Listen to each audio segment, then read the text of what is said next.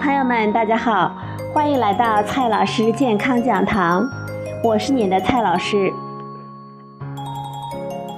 很多朋友呢对食品添加剂深恶痛绝，今天呢蔡老师就给大家讲，如果我们的生活里没有食品添加剂，那么生活会是什么样的呢？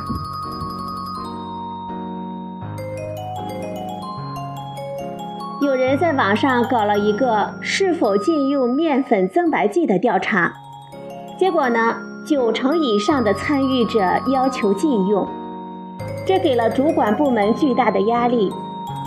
有评论家说，如果搞一个是否禁用所有的食品添加剂的调查，估计要求禁用的人数也会占优势。在公众对食品添加剂充满恐慌的当下。我们来假想一下这个问题，就会相当的有趣。如果没有添加剂，食品将会是怎么样的呢？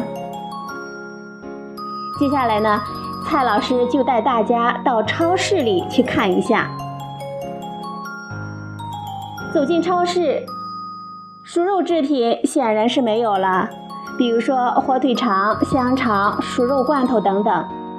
因为肉制品中容易滋生致病的细菌，所以呢会加入防腐剂。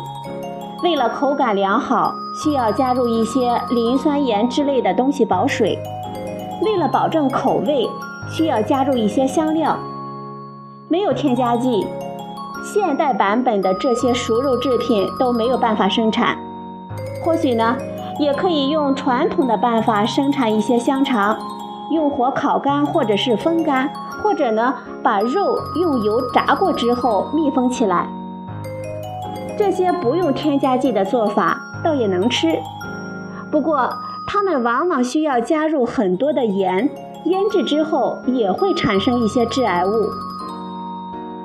发明这些办法的祖先当然没有为此得过癌症，不过原因之一就是他们只会得疑难杂症。而不知道是癌症，二是他们的寿命比较有限，往往没有等到得癌症的时候就已经去世了。现代科学的统计数据和试验已经证实，这些传统无添加的肉制品会明显的增加得癌症的风险，而我们所使用的添加剂只是莫须有潜在的可能性。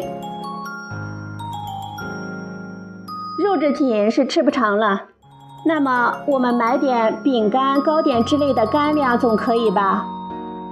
很遗憾啊，这些东西也没有办法生产了。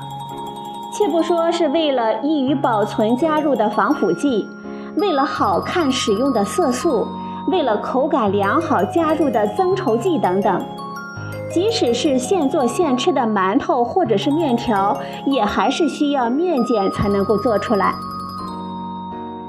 虽然我们的古人们可以从湖水、泉水，甚至是草木灰中得到天然的面碱，但是它们的化学结构跟工业合成的一模一样，也还是食品添加剂。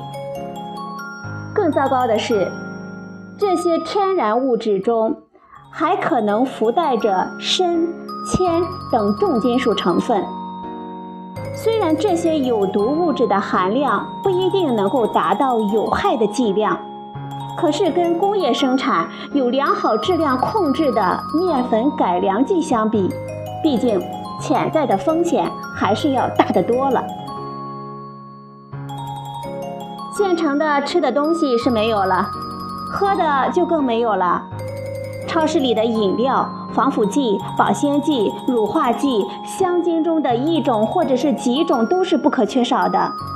如果都没有，那就只能是水了。而纯净水其实呢也并不纯净，它必须经过灭菌的处理。任何的灭菌技术总会有一些助剂残留下来，虽然助剂不是食品添加剂。但是它们的作用差不多，都是为了实现某种特定功能而使用的化学物质。添加剂没有了，助剂也不该存在。没有了食品添加剂，几乎所有的加工食品都将无法存在。当然，加工食品带给我们的只是方便，没有了也不会饿着。我们就费点功夫，多花点钱，去大排档或者是餐馆吃吧。可是，我们不说餐馆了，就连胡同口的早餐点都没有办法经营了。比如说豆腐脑，必须要有凝固剂。不管是石膏、卤水，还是更新的葡萄糖酸内酯，它们都是食品添加剂。像石膏和卤水这样的东西，还是化学工业原料，而葡萄糖酸内酯更是没有经过几代人的检验，谁能保证一定不会有问题呢？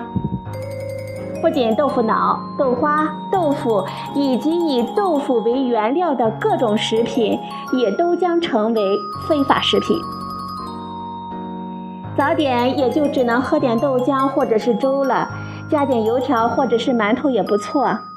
不过呀，馒头必须要用点碳酸氢钠或者是碳酸钠，这些呢还是化工产品，显然也不能用了。而油条呢更糟糕，传统的油条是用的明矾，本来就含有铝这样的神经毒剂。虽然说呢量小，但是反对一切食品添加剂的人们最常用的理由就是有害的食品添加剂怎么能够允许使用呢？明矾毫无疑问的需要禁止。